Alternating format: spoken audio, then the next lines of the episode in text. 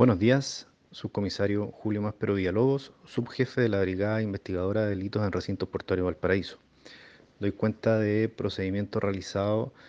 por esta brigada en conjunto a personal de aduanas de Valparaíso por el delito de contrabando, eh, la que se inicia en virtud de información residual que se mantiene en esta unidad especializada, eh, la que eh, nos permite lograr detectar la presencia de una persona de sexo masculino, de nacionalidad cubana, quien se está dedicando a cometer este ilícito. Es por esto que eh, fue detectado en una bodega del sector de Placilla, de esta ciudad, em, cargando su vehículo particular con cajas de cigarrillos. A la fiscalización del vehículo y posteriormente de la bodega, del personal de esta unidad, en conjunto con la aduana Valparaíso, se logró la incautación de 1.875 cartones de cigarro,